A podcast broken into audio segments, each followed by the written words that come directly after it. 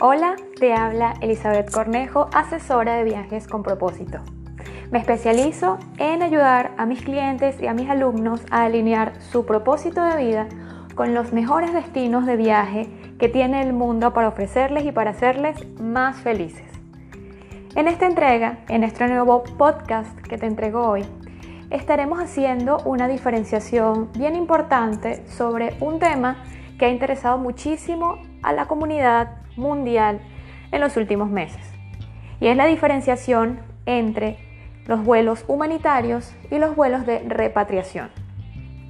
Es muy importante entender la diferencia entre ellos, pues muchas personas hoy por hoy se encuentran fuera de su país de origen esperando a poder volver a su patria sin demasiadas esperanzas o incluso ya haciendo las gestiones para poderlo realizar muy a pesar de la pandemia y muy a pesar también de sus posibilidades económicas. Entonces, comencemos por diferenciar la primera parte y es acerca de los vuelos humanitarios. Hay algunas características que diferencian los vuelos humanitarios de cualquier otro tipo de vuelo y son las siguientes. Son vuelos que tienen lugar en caso de emergencias como catástrofes climáticas, tipo terremotos, huracanes, o por el estilo, o por emergencias generadas por el hombre. ¿Les suena parecido? ¿Les suena conocido?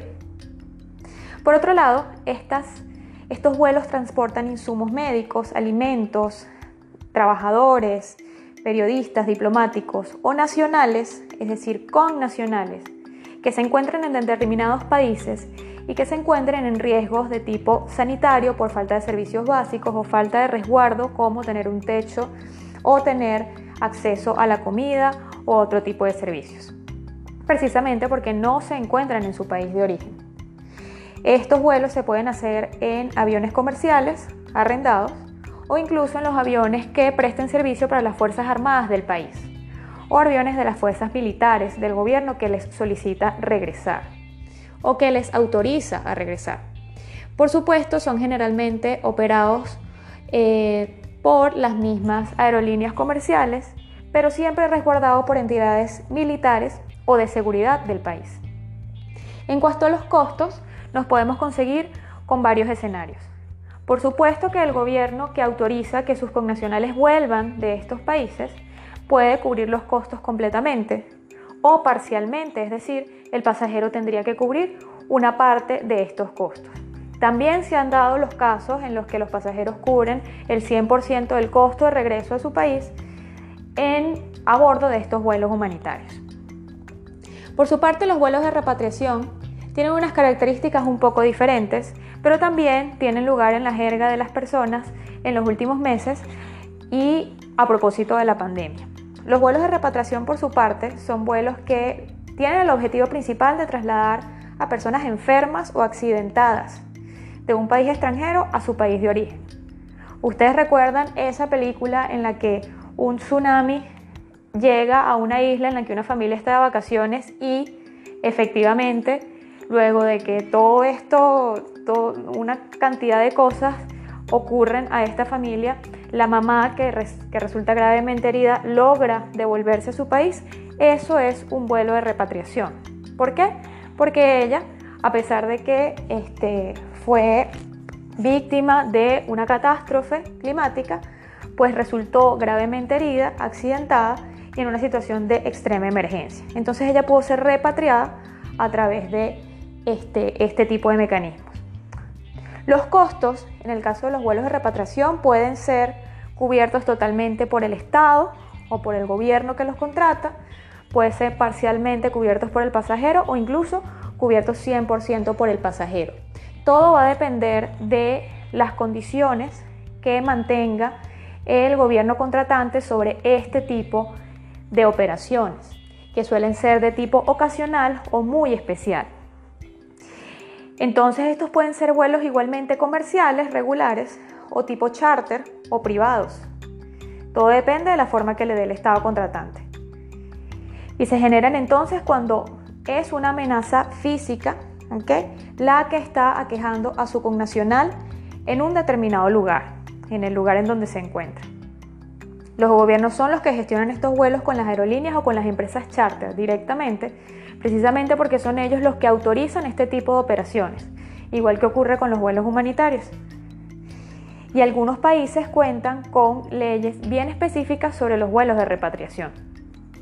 Hoy por hoy es mucho más común escuchar a muchas personas que se encuentran fuera de sus países y pasando lamentablemente por la pandemia por la que está pasando el mundo fuera de su país, los escuchamos hablar de la espera por vuelos humanitarios.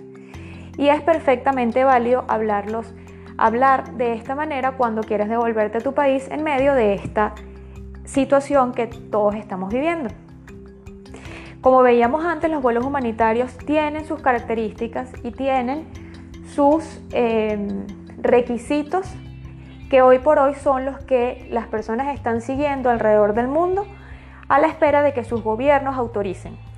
Normalmente estos procedimientos o estos requisitos son expedidos por las embajadas o los consulados de su país en el país en el que se encuentran varados o esperando. Entonces, la recomendación siempre es que si no necesariamente quieres o puedes esperar en el país en el que te encuentras a que los vuelos comerciales vuelvan a operación y necesitas abordar un vuelo humanitario, sigas las redes o la página web o te acerques a la embajada o al consulado de tu país, el que tengas más cercano, para entender qué requisitos ha conversado el Estado de tu país para autorizarte en un vuelo humanitario. ¿Sí? En este sentido, vamos a tener diferentes requisitos y diferentes eh, modalidades para que las personas puedan devolverse a sus países. Puede que el gobierno colombiano, a través de sus consulados y embajadas en los diferentes países, tenga algunos requisitos, puede que el gobierno peruano tenga unos diferentes puede que el gobierno español tenga otros diferentes. Sobre todo, las personas que sean connacionales o residentes del país al que quieren regresar pueden aplicar para estos casos y sobre todo si cumplen o se inscriben sobre estos requisitos en los consulados y en las embajadas que están autorizadas o que están recibiendo este tipo de solicitudes. Como te decía, para ello es importante que sigas en las redes sociales o sigas la página web de, estos, de estas entidades o incluso puedas acercarte hasta allí para conocer de primera mano lo que estarían requiriendo para incluirte en lo que muchas veces va a ser una lista de espera o para incluirte en los próximos vuelos que tengan programados. Otra vía que muchos pasajeros han utilizado es la de llamar directamente a algunas aerolíneas de las cuales reciben noticias de que están operando bajo estas modalidades. Sin embargo, es más recomendable que lo hagas a través de la embajada o el consulado, precisamente porque las aerolíneas es lo más probable te remitan a estos organismos que estarían autorizando tu abordaje a este tipo de vuelos. Con esto me